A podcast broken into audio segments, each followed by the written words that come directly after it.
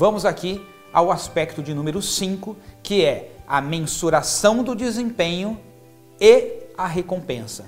Então, esse era um aspecto fundamental que eles perceberam nessas empresas que tinham essa cultura de desempenho extraordinário. Eles tinham um método para verificar se a pessoa estava desempenhando bem.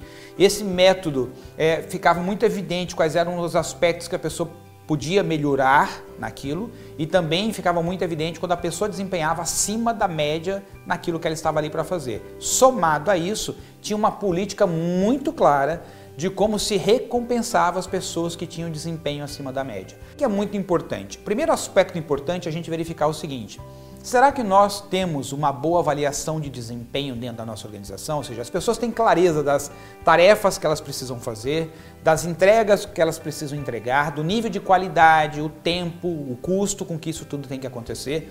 E nós temos um método para medirmos isso, nós acompanhamos isso. Isso acontece como? É mensalmente.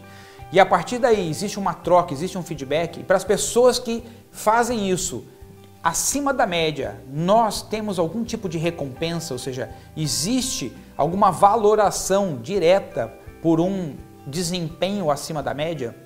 Então, esse é um aspecto fundamental, porque essas empresas tinham isso em toda a organização. Então, empresas que tinham uma cultura de desempenho extraordinário tinha também um bom método para medir o desempenho das pessoas e uma política muito clara de recompensa para as pessoas que desempenhavam acima da média. Quero te convidar ao longo dessa próxima semana, você analisar e talvez fazer até uma pesquisa com a sua equipe e perceber o seguinte: será que nós temos hoje clareza do que nós esperamos de cada pessoa? Temos um método que deixa claro se a pessoa está desempenhando dentro do esperado, acima do esperado, abaixo do esperado?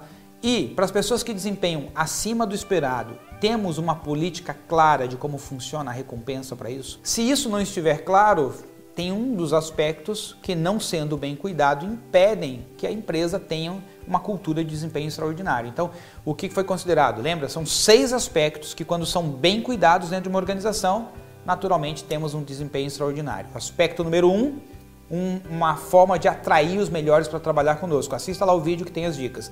O aspecto número 2, falamos sobre a importância de você selecionar, uma vez que você atrai os melhores, você seleciona os melhores e retém os melhores para trabalhar contigo. A dica de número 3 né, está ligado a você ter um, um, um método que você é, identifica quem são os talentos dentro da organização e tem uma política clara do que fazer com esses talentos para reter esses talentos aí contigo. E número 4, a relação emocional com uma marca.